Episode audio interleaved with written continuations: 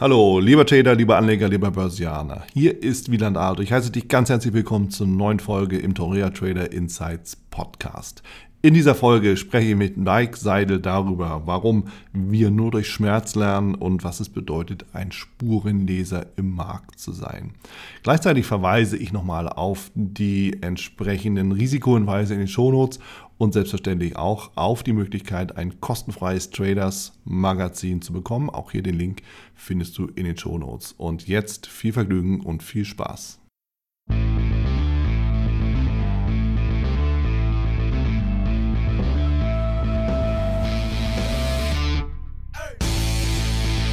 Ich habe hier den Mike Seidel bei mir. Mike Seidel ist ja vielen, vielen Tradern bekannt.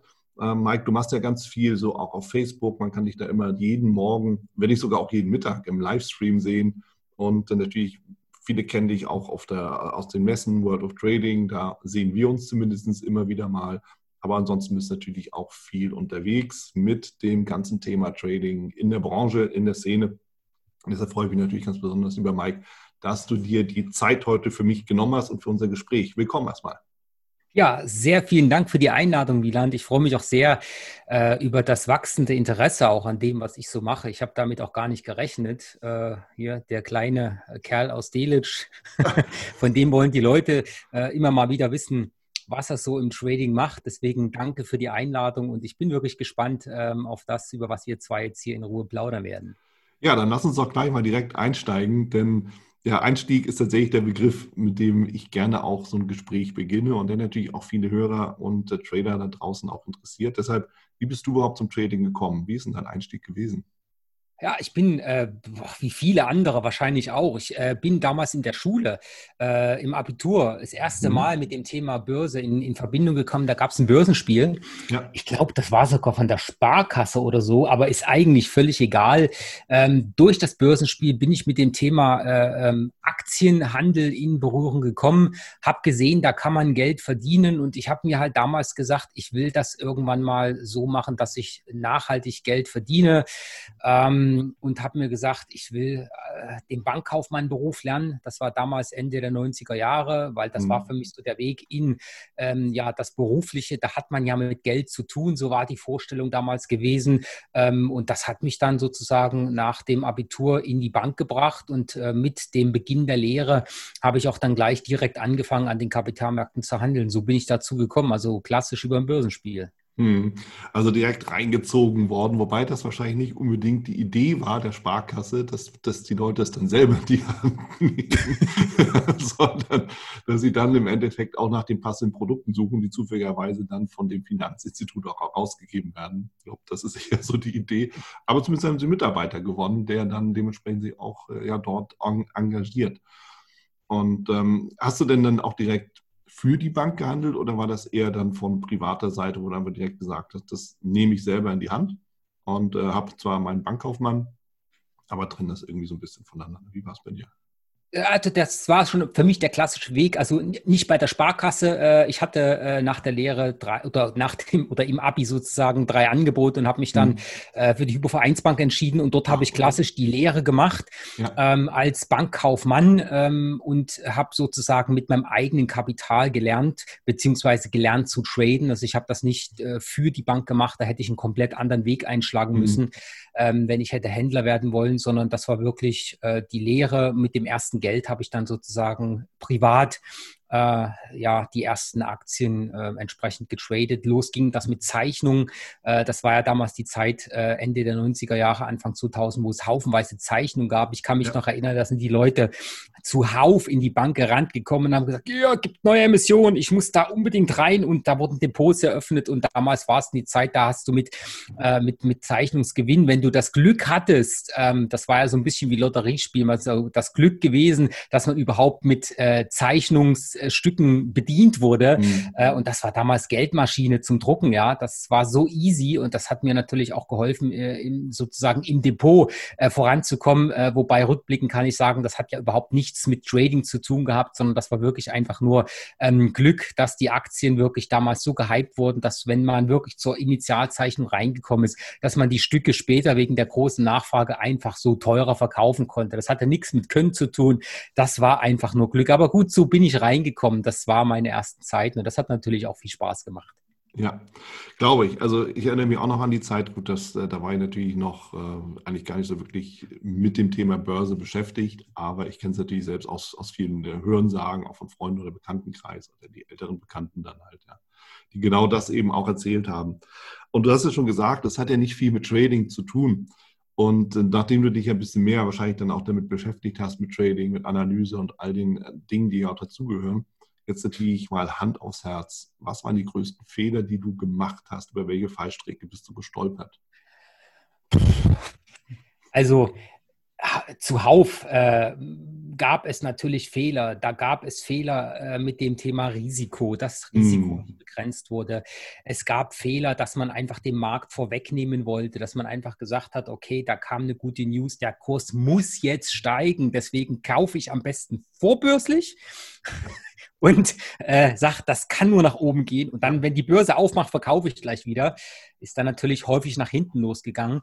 Ähm, das waren so die Dinge, die haben äh, schon äh, dafür gesorgt, äh, dass äh, ich Fehler äh, begangen habe. Ähm, aber ich sag mal, eine Sache, einen Fehler, den habe ich begangen, ähm, der hat mich geprägt. Und der, dieser Fehler, was ich daraus gelernt habe, ähm, hat mich dann dazu gebracht, dass ich mich als Mensch und als Trader komplett verändert habe. Das war eine Situation all in in einer Mantelspekulation ohne Risikoabsicherung und die hat mich über Nacht 70 Prozent von meinem Portfolio gekostet. Ja.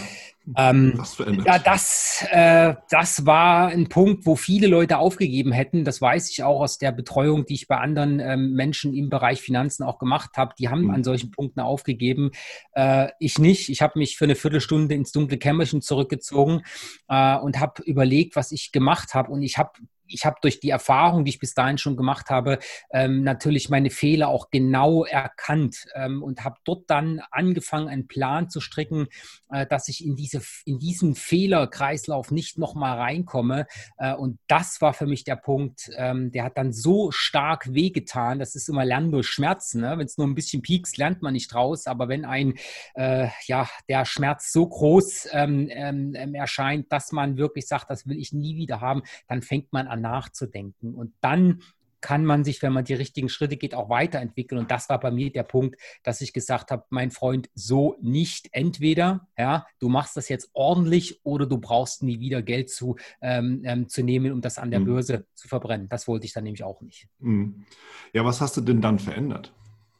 Was ich verändert habe, ähm, bestimmte Dinge, mehrere Sachen. Zum mhm. einen ähm, das Thema klassischer Mantelspekulationen. Das Thema mit der Mantelspekulation kam auch noch über einen Börsenbrief, die ich damals äh, konsumiert hatte, wie jeder andere ähm, oder viele, viele andere Anleger im Aktienbereich auch, wo man einfach sagt, naja, die Leute, die können das ja. Da lese ich mal den Börsenbrief und dann verdiene ich einfach mein Geld, weil die tun es ja auch. Damals war ich noch so naiv und habe geglaubt, ähm, dass, die, äh, dass, die, dass die Leute, die das, äh, sagen wir mal, hauptberuflich machen, auch permanent permanent Geld verdienen. Mhm. Ähm, was ich heute als Trader weiß, was definitiv nicht so ist. Rückschläge gehören dazu. Man muss damit nur umgehen können.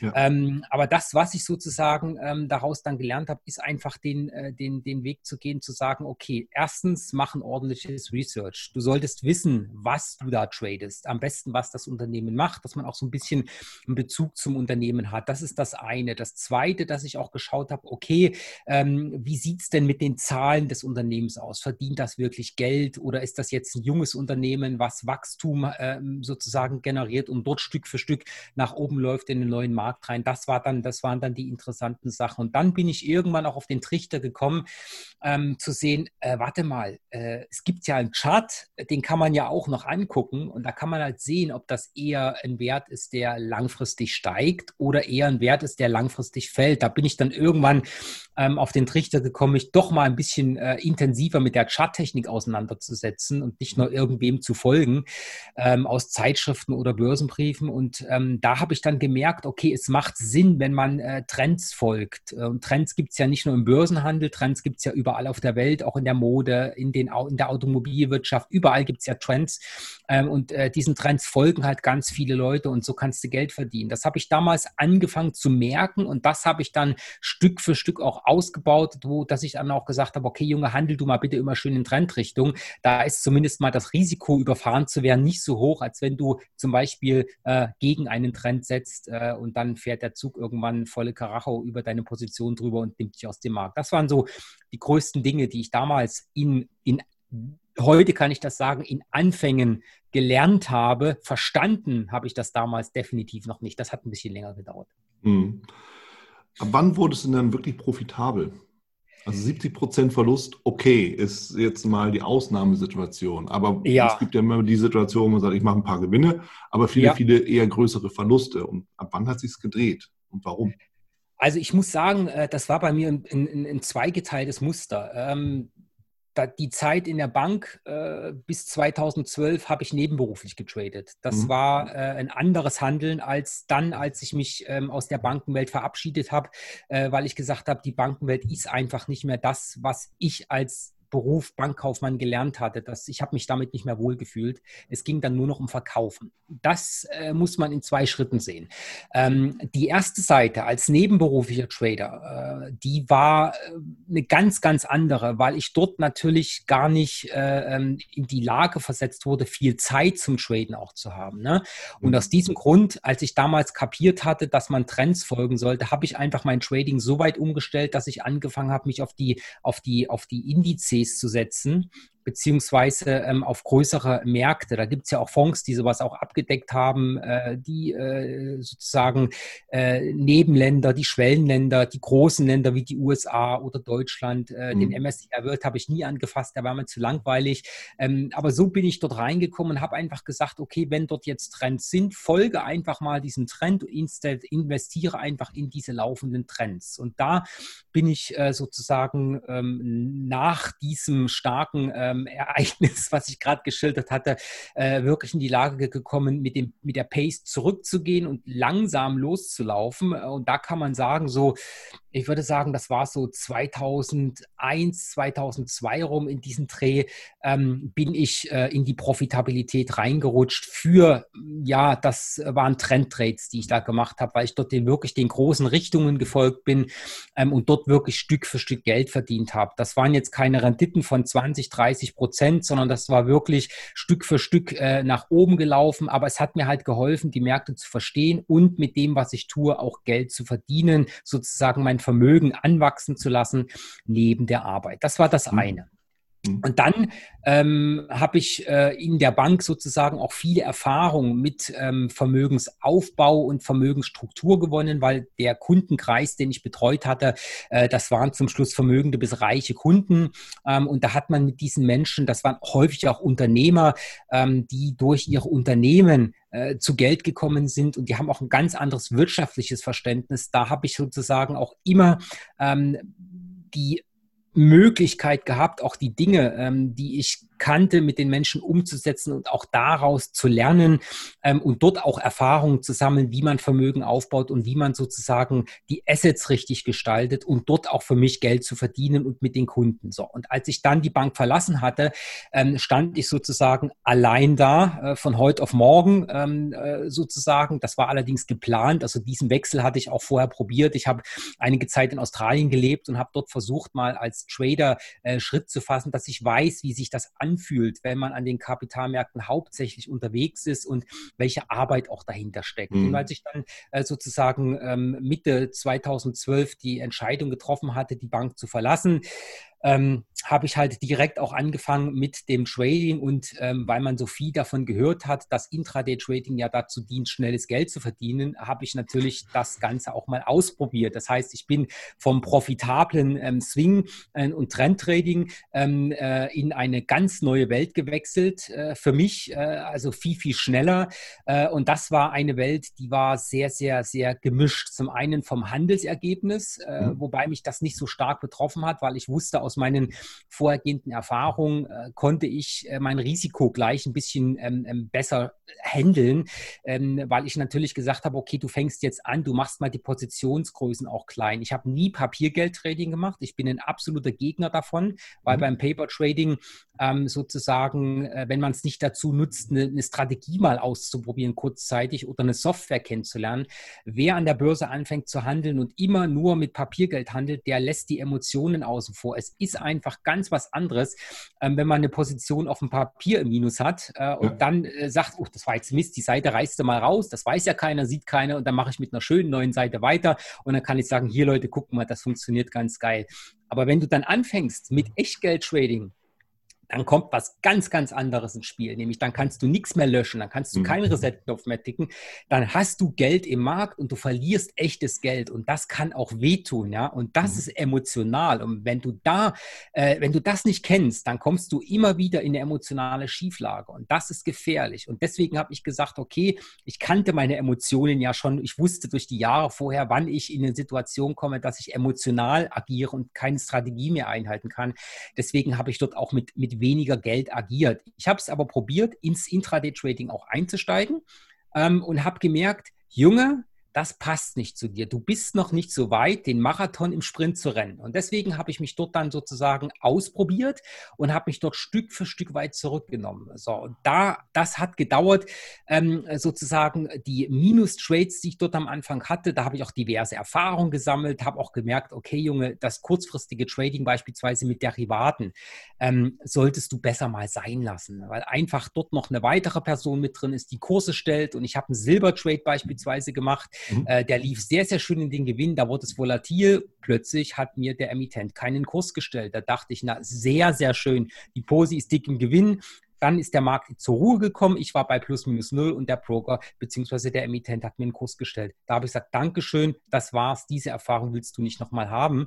Deswegen ähm, sind dort Erfahrungen gewachsen. Und ich habe dann aber irgendwann gemerkt, okay, Junge, früher hast du so und so getradet. Das Intraday-Trading, das klassische, ist noch nichts für dich. Mhm. Ähm, und dann habe ich versucht, einen Mittelweg zu finden. Und mhm. dieser Mittelweg hat mich dann dazu gebracht, dass ich mich mehr zum Thema Swing Trading aufgebaut habe. Ähm, auch aus meinen Erfahrungen heraus, die ich hatte mit den Trends Trends, äh, die Fundamentaldatenanalyse, die technische Analyse zusammenzubringen. Und in der Zeit habe ich auch gelernt, also seitdem ich an der Börse bin, äh, wo ich dann angefangen habe, Charts näher zu analysieren, habe ich gelernt, Charts zu lesen.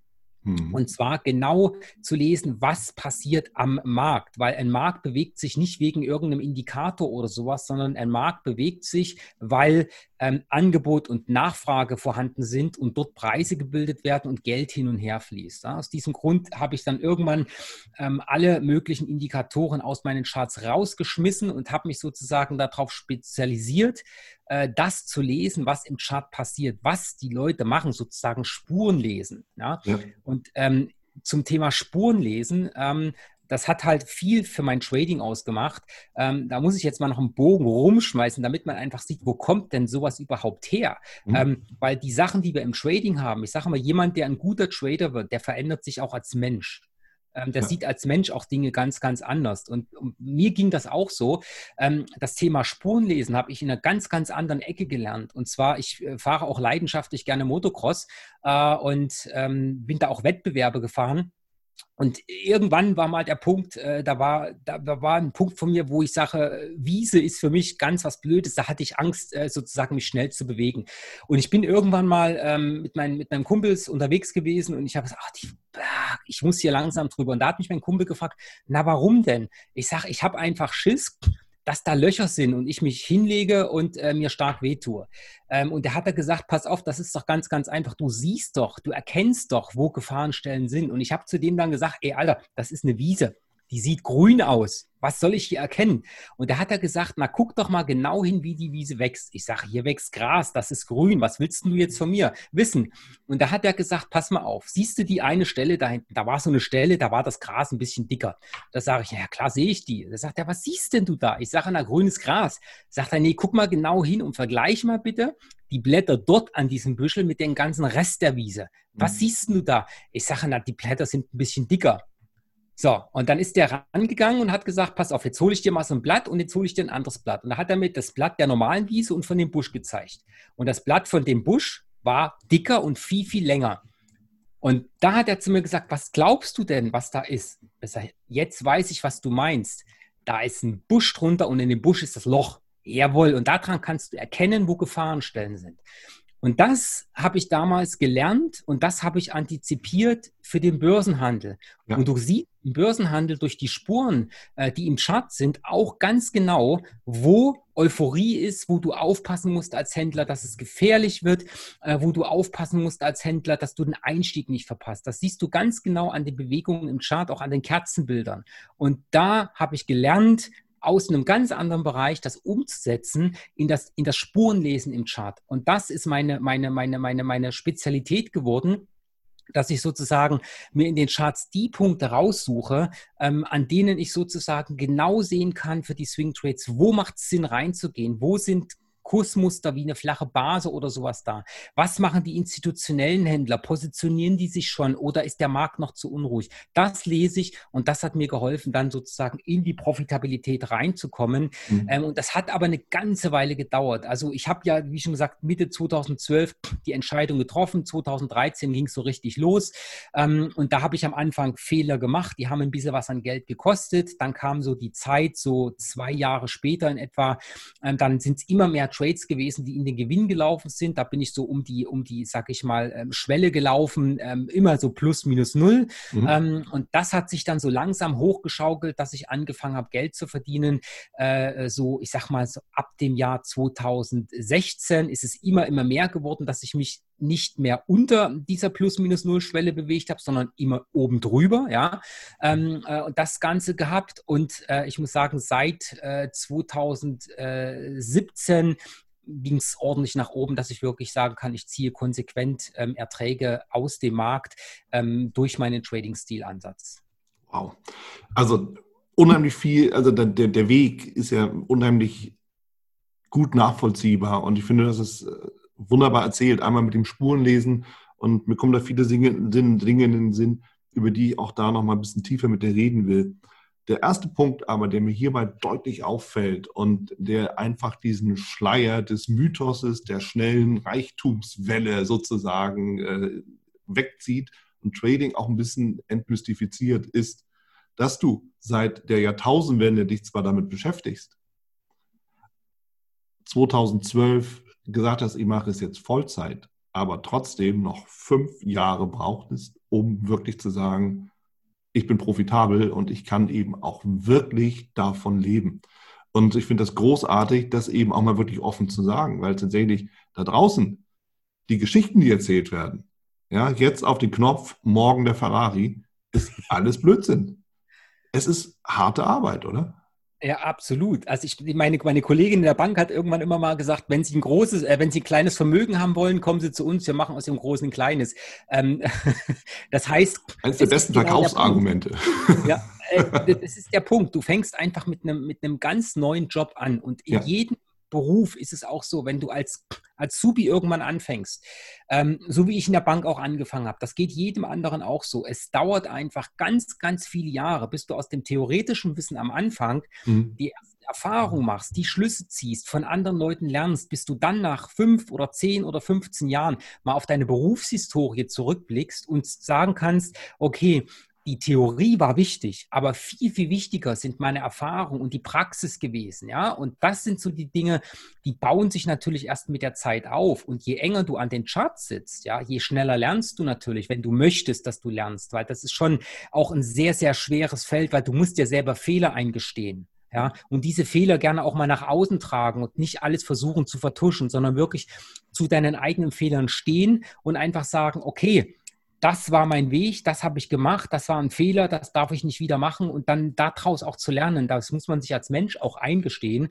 Und ähm, die, die Spreu vom Weizen trennt sich auch, das weiß ich aus den Ausbildungen, die ich auch mache, an der Stelle, wo sich der Trader wirklich sagt, ich will das lernen, ich möchte aus meinen Fehlern lernen, ich gebe die offen zu, ich schreibe die auf und überlege auch von meiner Seite her, ähm, wie ich da rauskomme. Ja? Und man kann sich da gerne auch einen Coach nehmen, äh, um, um, um bestimmte Dinge zu sprechen. Dann sollte man äh, auch jemanden wählen, der auch zu einem passt und der wirklich auch aktiv an der Börse handelt. Ja? Es gibt ja auch eine Menge Coaches, die die Theorie lernen. Das sind gute Menschen, ähm, die, die vermitteln guten, guten äh, Content. Ähm, es macht aber wirklich einen, einen ganz, ganz großen Unterschied, ob man an den Märkten ganz aktiv arbeitet mhm. ähm, oder bestimmte Dinge anderen Menschen beibringt, damit die ein gutes Grundwissen haben. Das ist ein großer Unterschied. Einfach der Erfahrungsschatz und auch der Bezug zu den Märkten, der ist dann natürlich ein ganz, ganz anderes. Also das muss äh, bei einem Coaching sollte das immer auch beachtet werden. Mhm. Und dann kommt man auch zu was in diesem Bereich. Ne? Dann, dann geht das und das dauert aber wirklich seine Zeit, bis man so weit fortgeschritten ist, dass man den Trading-Stil auch an sein Leben anpasst. Weil ähm, offen gesprochen, äh, die meisten Leute, die ich in Ausbildung äh, bis jetzt hatte, ähm, waren Menschen, die wollten kurzfristig schnell Geld verdienen über das Daytrading, waren aber noch in einem normalen Beruf. Und mit den Leuten äh, bin ich das dann auch offen durchgegangen und habe gesagt, weißt du denn überhaupt, was das bedeutet?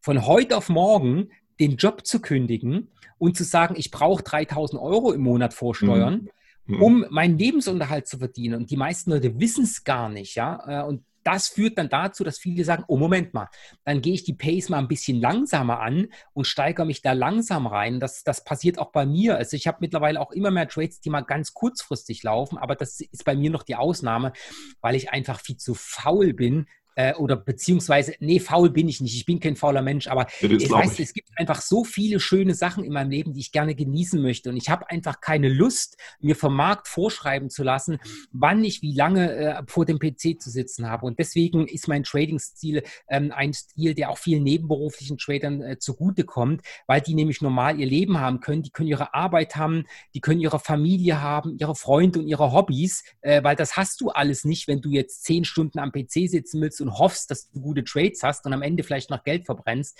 Das hast du da alles nicht. Und das habe ich auch gelernt mit dem Daytrading, was ich probiert habe. Das passt nicht zu mir. Ja, wenn die Märkte nicht laufen, setze ich mich nicht an den PC, da gehe ich raus, da fahre ich Mountainbike, da gehe ich im Winter Skifahren, ich fahre Motocross. Da gibt es so viele schöne Sachen, die ich machen kann außerhalb der Börse und ich weiß, irgendwann kommt mein Markt, ja. Jetzt auch die Rücksätze in den letzten Tagen, die tangieren mich an der Börse überhaupt nicht, weil ich weiß, mein Risikomanagement hat dafür gesorgt, dass ich genug Cash auf dem Konto habe und ich warte jetzt einfach ab. Ich suche mir jetzt die Punkte, wo ich sagen kann, jetzt ist das Risiko am geringsten und wenn es dann soweit ist, gehe ich rein, dann läuft die Position, Risikomanagement passt, Punkt, und dann habe ich damit nichts mehr zu tun. Das ist entspannter und den Weg bin ich gegangen. Absolut. Und ich finde es unheimlich wichtig, das auch mal wirklich zu differenzieren. Denn du hast recht. Ja, Hauptsache schnelle Action, blink, blink, blink. Und ich habe irgendwie einen Daytrade. Ich bin tatsächlich vom, vom, vom Typus her eher Daytrader als Swingtrader. Das, ja. das ist einfach eine Frage, wer bin ich und womit fühle fühl ich mich auch wohl. Ganz genau. Ich würde mich überhaupt nicht wohlfühlen, wenn ich irgendwie einen Haufen, einen Haufen oder ein paar Positionen über längere Zeit laufen habe. Erstens ist es zu langweilig für mich, ja, das ist das eine. Da habe ich ja. genau die andere Sache. Und dann ist das Risiko in meinen Augen viel zu groß, weil ich ja dann keine Kontrolle habe, zum Beispiel. Aber es ist eine Frage, wer bin ich und wie will ich die Dinge angehen? Wenn ja, ich den, den Tag genau. beende, ist alles vorbei. Ja? Und das ja. ist, das befreit einfach dann den Kopf. Aber du hast recht. Im Zweifelsfall sitzt halt auch stundenlang vorm Rechner und es passiert nichts. Ich meine, da gibt es natürlich auch ein paar Tricks und ein paar Ideen, die man danach ver verfolgen kann, aber es zwingt dich ja keiner. Und das finde ich auch ganz wichtig, was du sagst. Du hast ein Risikomanagement, du hast dein Gehalt dir ausgezahlt für den Monat und ob du den nächsten Monat mit vier Trades, mit drei Trades, mit zwei Trades machst, kann dir ja völlig egal sein, weil am Ende kommt es auf die Qualität der Trades an und nicht auf die Quantität.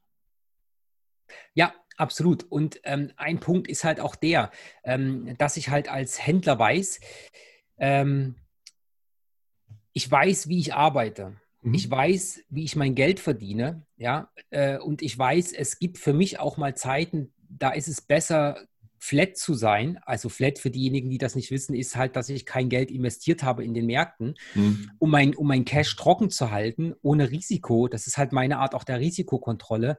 Um dann, wenn die Märkte äh, sich, äh, sage ich mal, äh, genug in eine äh, bestimmte Richtung bewegt haben, das heißt nach unten gefallen bin, weil ich bin jemand, äh, gerade im Aktienbereich, äh, ich bin gerne long unterwegs. Im mhm. Forex-Bereich sieht das ein bisschen anders aus.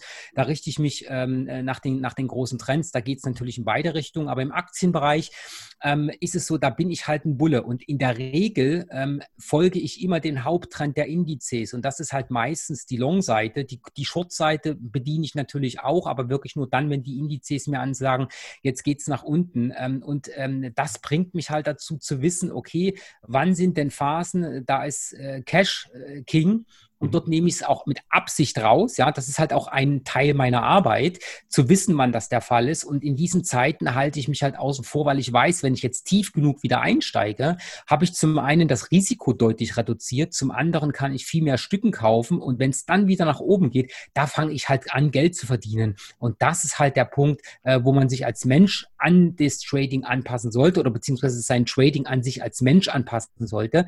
Ähm, und da hast du halt gesagt, okay, für mich ist das Daytrading gut, ähm, das macht mir Spaß, das passt zu mir als Mensch und ich habe halt gemerkt, es passt nicht zu mir und trotzdem verdienen wir beide Geld an den Märkten und das mhm. ist gut und das ist der richtige Weg. Ja, ja, und anders geht es eben auch nicht. Und das braucht halt auch Zeit. Ja, genau. Und, und die Action, die du erlebst im Intraday-Trading, die du brauchst, suche ich mir halt woanders. Ne? Also ich bin ein Mensch, ich liebe Adrenalin, ja. bin ein Adrenalin-Junkie. Das sieht man ja auch als, an, an meinen Hobbys. Aber ich hole mir das dort halt raus als mhm. Hobby. Mhm. Ähm, und da ziehe ich mir rüber, da ziehe ich meine Kraft auch fürs Trading. Und da verbringe ich halt meine Zeit an anderen Stellen. Also das ja. passt schon. Schön. Ja, ja alles, alles wunderbar. Wobei ich muss mir eins klarstellen es geht nicht um die Action im Daytrading, es geht einfach eher auch darum, dass natürlich die Anzahl der Signale innerhalb des Tages ausreichend sind, um eben auch seine, seine Gewinne ziehen. Denn tatsächlich, ähm, bitte für alle, die Action darf nie aus dem Trading kommen. Und wenn Adrenalin fließt, in Übermaß zumindest, dann, äh, ist, dann machst du im Trading was falsch. Also das, glaube ich, hoffe ich, können wir uns darauf verständigen. Absolut. Okay, Absolut. perfekt. Bin ich voll ganz bei dir. Wunderbar. Ähm, lass uns über das Geldverdienen sprechen, denn ja. die Frage, die natürlich wirklich wichtig auch immer wieder ist, ist die, welche Strategie verfolgst du? Du hast ja da auch darüber gesprochen, du ne, Spuren lesen im Markt, ja. ja. Du kannst irgendwo ablesen, wann Institutionelle zugreifen oder dabei sind zuzugreifen, ohne dass wir jetzt auf den Chart schauen können. Aber worauf achtest du wirklich, um eine Entscheidung zu treffen, in eine Position einzusteigen? Ähm, die Frage war jetzt bezogen auf das, auf das, auf das, auf das Daytrading, richtig? Ja, auf deine, auf deine Strategie. Genau, also ähm, das muss man ein bisschen differenzieren. Mhm. Und zwar ähm, differenzieren zwischen ähm, einem, einem kurzfristigen Trade, ähm, der durchaus ein Intraday-Trade werden kann. das, ja, das, ja, äh, das ja. kann passieren. Na? Oder einem äh, Trade, wo ich, die ich immer so gerne als Swing-Trade nutze. Und dann muss man das noch differenzieren zwischen einer, einer, einer Aktie mhm. oder einem Index beziehungsweise im Forex-Bereich. Äh, das sind wirklich äh, Dinge da, die komplett unterschiedlich laufen. Ich äh, fange mal ganz kurz an bei den Sachen, die durchaus auch mal ein Intraday-Trade werden können. Und zwar sind das Sachen, ich habe das heute Morgen zum Beispiel bei, bei meiner Live-Sendung bei Tickmill ähm, besprochen, im, im DAX beispielsweise. Der mhm. DAX ist ähm, an einer, einer, einer wichtigen Unterstützungsmarke angekommen. Ähm, das war heute Morgen, ich gucke mal ganz kurz in den Chart, das war so der Bereich ganz grob über den Daumen um äh, die 12.800, äh, 12.850 Punkte Marke. Ähm, und da haben wir einfach besprochen, okay Leute, wie schaut denn der kurzfristige Chartbereich auf? Und da habe ich den Stundenchart rangenommen. Ich sehe den auch gerade vor mir noch, weil das ist gerade so frisch. Ähm, und da haben wir einfach mal analysiert und gesagt, okay Leute, passt mal auf, wenn hier unten tatsächlich ähm, ähm äh, Kauf Interesse reinkommt, dann sehen wir das im Kurzfristbereich sehr, sehr schön in den Entwicklungen im Chart. Und da gucken wir uns einfach die Trends an im kleineren Bereich. Und wenn ich eine eine Intraday-Planung mache, äh, dann mache ich das für mich immer in der Regel am Stundenchart. Im, im FX-Bereich gehe ich manchmal auch in den Vier-Stunden-Chart. Da kommt es ein bisschen drauf an, wie die Charts aussehen. Aber im Index, im DAX zum Beispiel, nutze ich da den Stundenchart und schaue mir einfach an, was da gerade los ist. Und da haben wir heute Morgen gesehen, okay, die Zone grob über den Daumen um 12.800 ist eine Zone, äh, die wurde vom Markt schon immer mal ähm, als Unterstützung genutzt. Und danach ging es ein Stück weit nach oben, sozusagen ein kurzfristiger Rebound Trade. Und da haben wir dann halt gesehen, ähm, okay, der Markt war äh, im, im, im, kurzfristigen Vorfeld über der 13.000 Punkte Marke. Hier genau können wir das sagen bei 13.160 Punkten. Danach ging es abwärts und zwar trendförmig. Und da ich ja jemand bin, der Trends liest, weiß ich halt auch, an welchen Stellen im Chart warum Bewegung reinkommen kann. Also wieso liegen an bestimmten Stellen Orders, die dann eine erhöhte Nachfrage oder einen erhöhten ähm, Abgabedruck erzeugen und sich das auf die Preise ausführt. Und da haben wir heute Morgen einfach gesehen, ähm, der Markt ist schon mal rangelaufen an die 13.000 Punkte Marke. Da war im letzten äh, Schub ein Verkaufsbereich, also das war vom Abwärtstrend. Das letzte Absicherungslevel der Trendhändler, der Abwärtstrendhändler, der kurzfristigen. Und wenn man sich einfach mal ähm, ähm sozusagen in, in die Gedanken zurückruft. Ähm, Woran erkennt man denn, dass ein Trend bricht und wann sind denn die Händler ähm, in der Stelle, die sich auch mit Trends mit beschäftigen, an dem Punkt, dass sie sagen, okay Leute, hier läuft es gegen mich, hier muss ich raus. Dann konnten wir ganz genau erkennen, dass um die 12.000 Punkte Marke so ein Level ist, wo man wahrscheinlich, man hat in Trading ja immer nur Wahrscheinlichkeiten und keine, keine Garantien, wahrscheinlich mit Kaufnachfrage rechnen kann. Das haben wir heute Morgen ganz genau analysiert und in diesem Moment war es auch so gewesen, dass äh, nach, einem, nach einem Rücksetzer äh, und die Wiederüberschreitung der 13.000 Punkte Marke im Kurzfristbereich ein Aufwärtstrend in der Stunde entsteht. Und da habe ich gesagt, Leute, passt mal auf, hier entsteht ein Aufwärtstrend. Wenn dort an diesem letzten Absicherungslevel tatsächlich Kaufnachfrage kommt, ist für uns kurzfristig der nächste Bereich, der anlaufbar ist, das alte Level, als der Markt oben rumgedreht hat. Und das war der Bereich von 13.000 knapp 90 Punkten. Ja, und das war das genaue Setup, was wir da hatten. Wir haben gesagt, okay,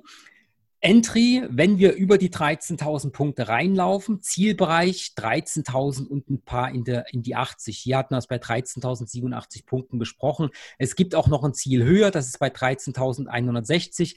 Und das ist dann passiert. Da kam der Markt genau an diesem Punkt in die Drehung rein. Man konnte das Setup spielen und den Weg nach oben auch sehen, zu sehen, wo liegen denn wahrscheinlich Bereiche, wo andere ihre Stücken abgeben, sozusagen, dass dort dann, also wo andere ihre Short-Position schließen wollen, dann kommt Kaufnachfrage rein. Und das sind dann die Punkte, wo ich als Longhändler weiß, wenn da jemand kaufen möchte und ich habe eine Long-Position, muss ich ja meine Stücken verkaufen. Und wenn du als Händler schon weißt, wer nach dir kauft, ist das immer schick. Und das sind die Punkte, auf die ich achte im Kurzfristbereich. Okay. Also, das ist schon ganz konkrete Chartmarken mal genannt. Ich schlage vor, wir stellen das dann auch in die Show Notes, dass man vielleicht das Bild oder das Video dann auch anschauen kann, wenn das noch vorhanden ist. Also da, da könnte man uns auch im Zweifelsfall was, was bereitstellen, einfach damit das Bild nochmal klarer wird. Aber was du eben einfach schilderst, ist, und da hast du ja gesagt, es gibt ja keine Garantien, es gibt Wahrscheinlichkeiten. Und für uns ist einfach wirklich wichtig, sich im Trading einfach klar zu machen, wo ist die größte Wahrscheinlichkeit? Und das sind einfach gewisse Zonen, ja, wo, wo aber das Interesse liegt. Ob das jetzt ein Widerstand ist, eine Unterstützung ist, so verstehe ich das ja auch, was du gerade geschildert hast, um dort eben einfach den Einstieg zu suchen. Was ich jetzt noch, wo ich jetzt noch nicht ganz sicher bin, suchst du eher nach dem Ausbruch im Handel oder suchst du den Rücksetzer und versuchst dort aus, aus der Korrektur reinzugehen? Äh, beides, mhm. beides, beides, äh, Wieland. Und zwar, wenn, ein, ein, wenn, wenn wir jetzt in der Situation stehen, dass ein Trend an so einem exponierten Level gerade erst entsteht, mhm. dann möchte ich gerne mit Trendentstehung rein. Ja. ja. Deswegen wäre das dann der Ausbruch. Ja. Wenn wir dann in weiterem Trendfortgang sind äh, und, und da deckt sich das Ganze dann im Kurzfrist-Trading auch mit dem längerfristigen Trading. Ja? Also wir, vielleicht, ich kann dann möglicherweise nachher noch mal ein paar Worte sagen, wie ich meine längerfristigen Trades im Aktienbereich suche. Aber wir sind jetzt gerade noch bei dem kurzfristigen Trading. Mhm. Wenn wir dann Trends haben, die weiterlaufen, ja, also wo wir sozusagen äh, Korrekturen und Bewegungen immer wieder haben, bin ich ein Freund davon, in den Korrekturen einzusteigen. Mhm. Das heißt, wenn ich jetzt beispielsweise long gehe, eröffne ich meine Position aus der Korrektur, wenn der Markt wieder steigt. Ich fühle mich nicht wohl, blind in eine Korrektur reinzukaufen. Das ist nicht mein Ding. Das ja. habe ich schon ein paar Mal probiert, aber das ist für mich so der, der Griff ins fallende Messer. Also das heißt, wenn ich long gehe, möchte ich auch in einen Markt, der steigt, reingehen. Das heißt, in der Korrektur warte ich einfach ab, wie sich die Korrektur entwickelt. Ja? Ob es eine flache Korrektur wird und wir vielleicht eine hohe Flagge bekommen oder ein Dreieck oder sowas, oder ob es eine tiefere Korrektur gibt, äh, wo es dann mein Umkehrmuster, mein Mike's Reversal Pattern gibt. Das hat sich in den letzten Jahren entwickelt, wo ich einfach schaue, okay, wenn das jetzt passiert im Chart, in der Korrektur, ähm, dann trade ich das auch. Also dann, mhm. wenn der Trend entstanden ist, trete ich in der Regel in den Korrekturen in Trendrichtung mit äh, sozusagen rein. Darauf ah, okay. achte ich, wenn der Trend da läuft.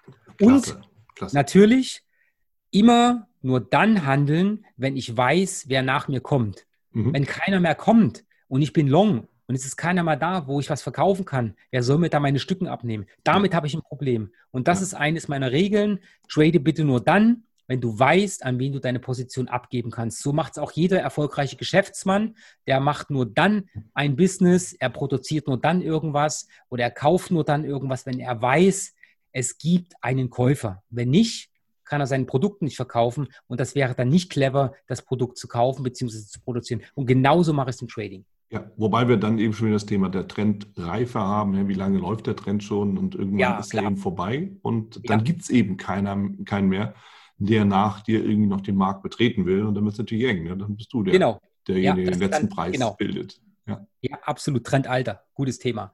Ja, ja. So, von daher, so wie ich das verstehe, die 1, 2, 3 Trendumkehr mit Ausbruch, ne, klassisch um ja. dann eben die Rücksetzer dann aus der 3 heraus zu handeln, ne, wenn man sich mal so bildlich dann anschauen will. Ne, wer, wer ja, kennt, ganz genau. Also aus der Korrektur dann halt wieder Richtung, Richtung Trend ähm, ja. und dann einfach zu sagen, okay, ähm, ich kann beispielsweise oben, wo der Trend sich fortsetzt, äh, meine Position schon wieder schließen. Das ist dann das Spannende fürs Kurzfristtrading. Ja, klasse. Wie sieht denn dann Risikomanagement aus? Oder Management allgemein? Wie, äh, wie kann ich mir das vorstellen? Pass auf. Auch da Unterschiede. Und zwar mhm. im kurz- und im längerfristigen Bereich.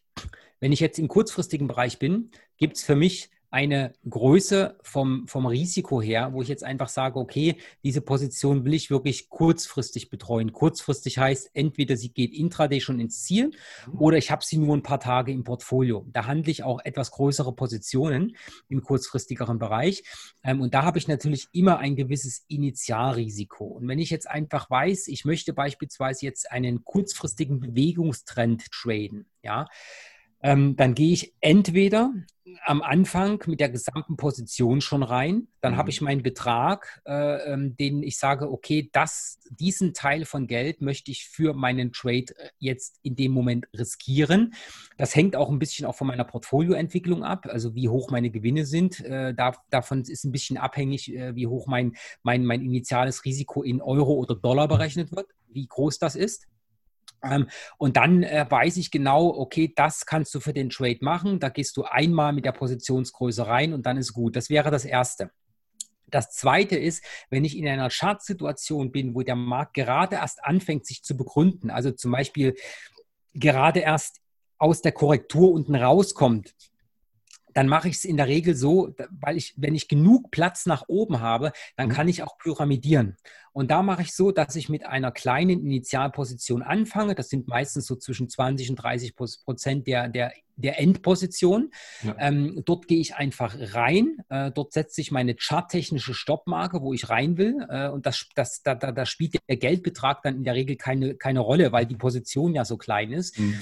Ähm, und dann fange ich sozusagen an, die Position zu pyramidieren nach oben hin. Das heißt, wenn der Trade dann anläuft, dann stocke ich die Position Stück für Stück auf. Das bringt mich allerdings auch immer wieder wieder in die Situation, dass ich irgendwann die Positionsaufstockung mache, wenn ich aus dem Risiko schon raus bin. Ja, da habe ja. ich kein, kein monetäres Risiko mehr und dann gehe ich quasi rein in den Trade nach oben hin. Ähm, und das mache ich, äh, das mache ich auch so lange. Also ich habe es im letzten Jahr gehabt, da war ich all in in einer Position drin.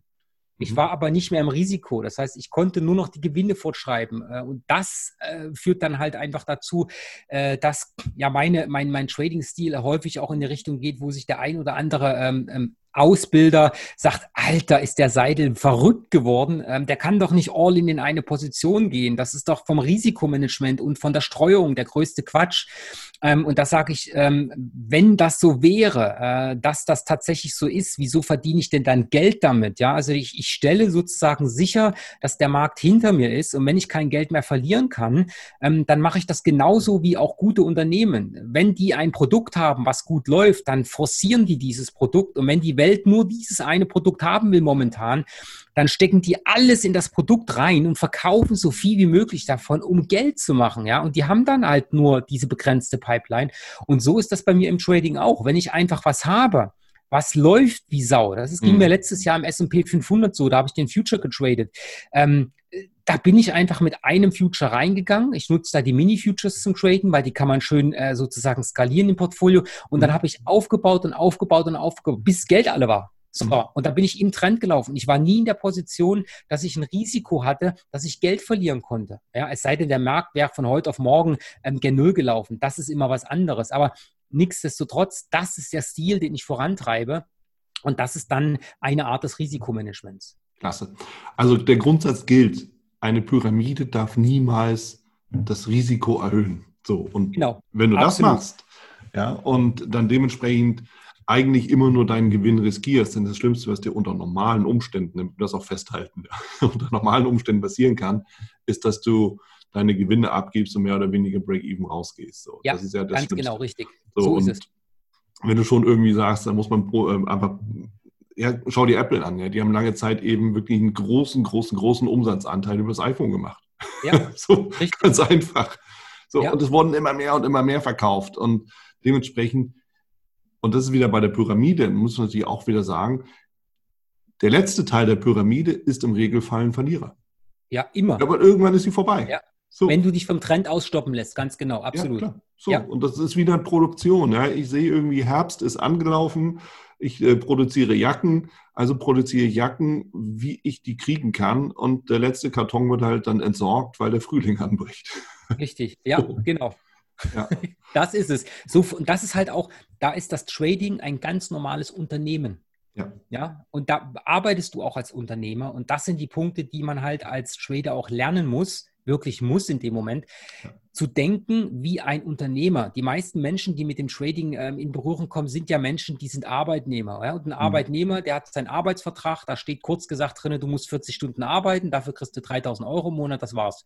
Ja. Das heißt, für den Arbeitnehmer heißt, du gehst auf Arbeit, du arbeitest 40 Stunden in der Woche und dann gehst du nach Hause und alles ist schick. Und du als Trader sitzt da, arbeitest 40 Stunden in der Woche und verlierst Geld. Damit kommen viele nicht zurecht. Das muss man als Unternehmer sehen. Und da mhm. gibt es gewisse Risiken und diese Risiken muss man sozusagen in den Griff bekommen mhm. und dann, dann verdient man langfristig auch, langfristig auch Geld. Absolut. Ja, ja, und du hast Kosten als Trader, ne? deine Verluste, genauso wie eben auch der Unternehmer Kosten hat. Ist ja so. Absolut, ja. ja und die kann man nicht wegdiskutieren. Nee. Ja. nee, und unterm Strich entsteht der Gewinn in, in beiden Formen. Und das ist, ja. das ist definitiv so. Ähm, Trading ist eben tatsächlich ein, eine Profession. Ja, genau, aber halt genau. auch ein, ein, ein Beruf, eine, eine Unternehmung. Ja? Es gibt zwar noch keinen Ausbildungsberuf Trader, aber man, ich, ich sehe das für mich als, als einen Beruf. Also es ist jetzt für mich keine Arbeit. Ja? Ich muss wirklich sagen, als ich noch Angestellter war, war die Arbeit für mich manchmal auch belastend und anstrengend mhm. und äh, es gab Zieldruck und, und, und.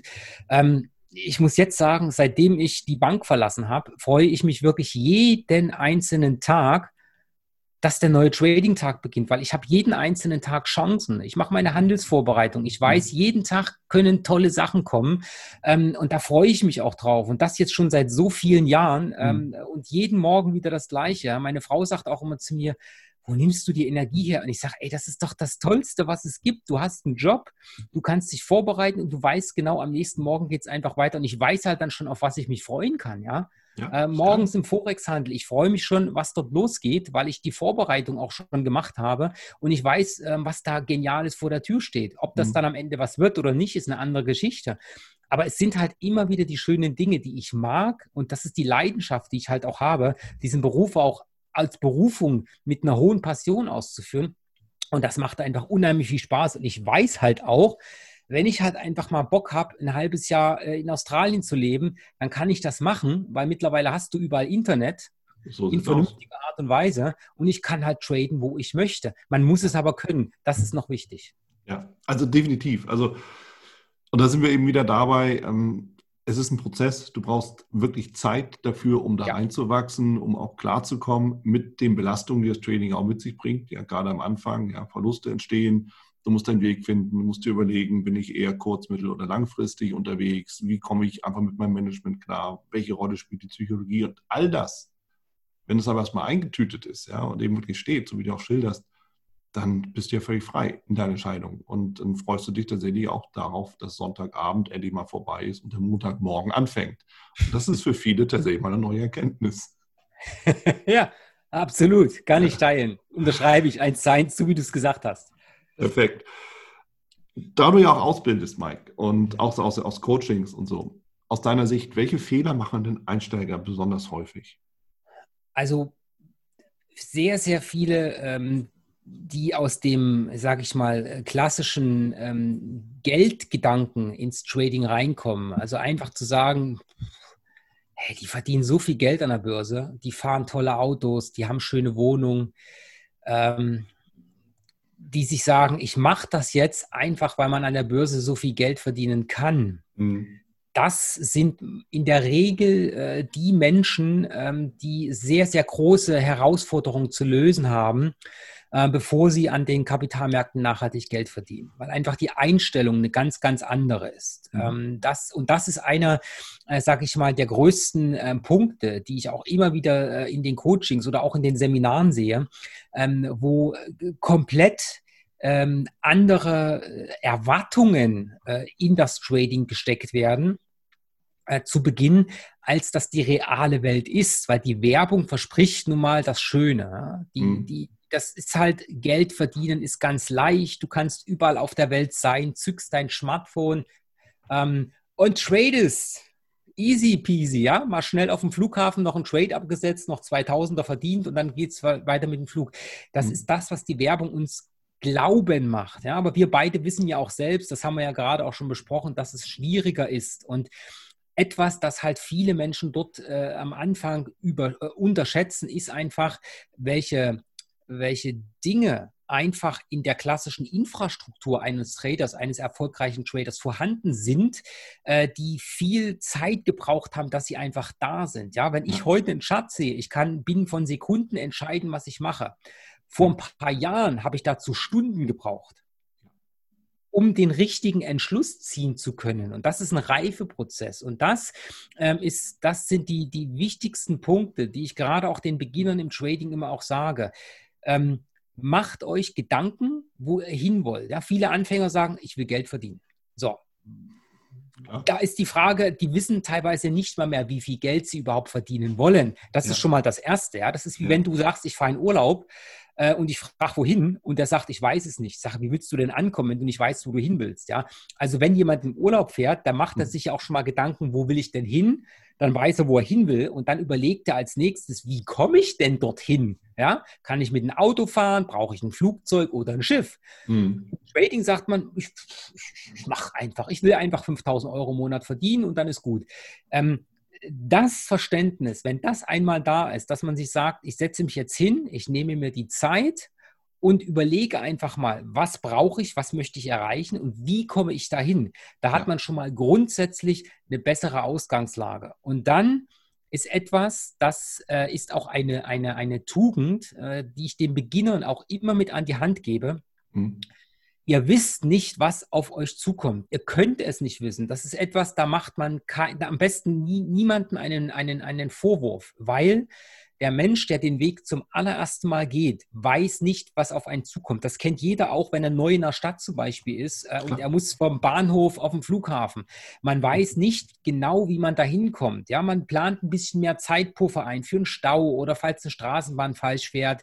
Ähm, und im Trading ist das genau das Gleiche wenn man irgendwann weiß, wie man, wo man hin möchte und so Grundideen hat, wie man dahin kommen kann, ist das der erste Schritt. Und der zweite mhm. Schritt ist halt der zu sagen, ich gehe jetzt los, weiß aber genau, ich gehe nicht in einer geraden Linie dorthin. Dieses Bewusstsein ist wichtig. Mhm.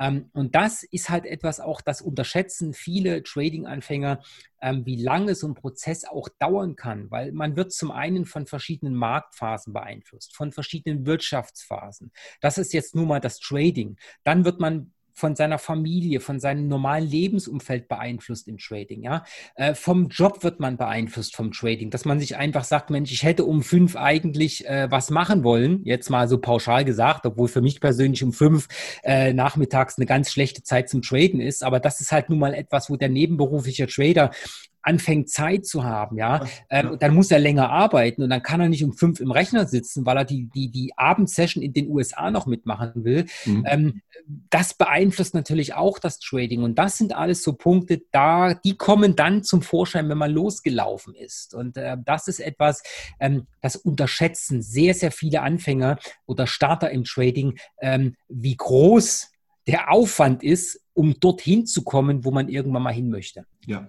ja, also sich überhaupt mal bewusst zu sein, was ist das Ziel? Nicht einfach nur machen, ja? genau. Los, loslaufen, egal wohin, sondern auch ein Ziel haben. Finde ich, ist ein wichtiger Punkt und du hast recht, das gilt auch ja aus meiner persönlichen Erfahrung ja nicht nur fürs Trading. Einige haben leider die Situation im ganzen Leben, dass sie einfach nur so vor sich hin leben und nicht mal da wissen, was das Ganze eigentlich soll. Schwer genug. Ja, ja. So, von daher. Absolut. Die, diese Menschen kenne ich auch. Ja, kennen, kennen wir alle und die ja. sind auch nach meinem Dafürhalten, muss bitte jeder selber beurteilen, auch nicht unbedingt die glücklichsten Menschen, die uns so begegnen.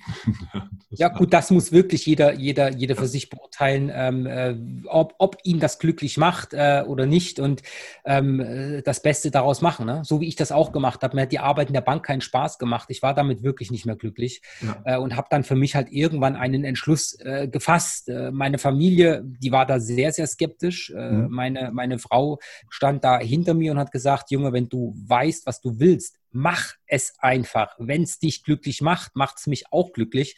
Ähm, und äh, die stand von Anfang an hinter mir und das ist halt der Punkt. Da muss jeder seine eigene Entscheidung treffen und bitte auch dazu stehen. Und eine Sache ist da auch ganz wichtig, Wieland. Ähm, es gibt ja diesen, diesen, diesen, diesen, diesen, diesen Satz, wo man sagt, wer A sagt, äh, der muss auch B sagen. Mhm das ist Schwachsinn in meinen Augen. Also wer A sagt, muss bei weitem nicht B sagen. Es geht mir ja genauso auch äh, bei den Entscheidungen, die ich im Trading treffe. Wenn ich eine Entscheidung getroffen habe, muss ich nicht dabei bleiben. Die kann ich auch ändern, wenn sich irgendwas ändert, äh, dass eine Änderung sinnvoll ist. Ja? ja. das ist halt auch so der Punkt. Das ist ein lebender Prozess, der muss sich anpassen und wer erfolgreich sein möchte, im Leben, in seiner Arbeit, im Trading, der wird offen sein, auch Veränderungen zu machen. Und die Veränderungen sind ein Schlüssel für Erfolg. Ja, Wunderbares Schlusswort, lieber Mike. Denn tatsächlich, wir, haben, wir, wir plaudern schon wirklich eine, eine, gute Stunde ungefähr. Und deshalb Wahnsinn. wollen wir es damit auch stehen lassen. War mir ein großes Vergnügen. Danke für deine ganzen Insights und auch für die Offenheit. Ein wichtiger Punkt für, für viele ist eben einfach mal so zu hören, dass auch Profis ihren Weg gehen mussten und das auch Zeit braucht, um eben wirklich diese Entwicklung voranzubringen, um dann immer die Sicherheit zu haben, um eben wirklich dann auch dauerhaft profitabel zu arbeiten und eben auch vom Trading leben zu können. Und äh, das äh, nochmal so als, als wichtigsten Punkt aus meiner Sicht nochmal hier für, für alle Hörer nochmal. Vielen Dank, lieber Mike. Sehr gerne, hat mich gefreut und ähm, ja, war mir ein Vergnügen, hier einfach mal ein bisschen mit dir zu plaudern. Ich hoffe, äh, dem einen oder anderen äh, Zuhörer oder Zuhörerin bringt es weiter und ich wünsche an der Stelle auch allen, die den Weg hier gehen wollen, ähm, viel, viel Erfolg ähm, im Trading und ähm, ja, immer ein glückliches Händchen das war es auch schon wieder hier im Torero Trader Insights Podcast. Ich freue mich, dass du dabei warst und ich wünsche dir natürlich viel Erfolg bei der Umsetzung der Impulse. Denn äh, wenn wir über Impulse sprechen, dann heißt es natürlich auch für dich, dass du überlegen musst, wie kann ich das in meine persönliche Praxis am besten auch umsetzen, adaptieren und dabei halt eben alles Gute, viel Erfolg. Wenn dir der Podcast gefällt, dann teile ihn auf jeden Fall mit deinen Freunden, Bekannten und all denen, von denen du weißt, dass sie sich für Börsenhandel und Trading interessieren. Hinterlass mir gerne auch eine Bewertung oder schick mir eine E-Mail, wenn du mit mir in Kontakt treten möchtest. Folge mir auf Facebook und vergiss nicht den Newsletter zu abonnieren, der Torero Trader School, um eben immer auf dem aktuellen Stand der Dinge zu sein, was Veranstaltungen, Ausbildung, Schulung, Vorträge oder auch neue Artikel angeht. In dem Sinne freue ich mich aufs nächste Mal gemeinsam mit dir, wünsche dir viel Erfolg, alles Gute. Bis zum nächsten Mal bei Torero Trader Insights, dein Wieland Alt.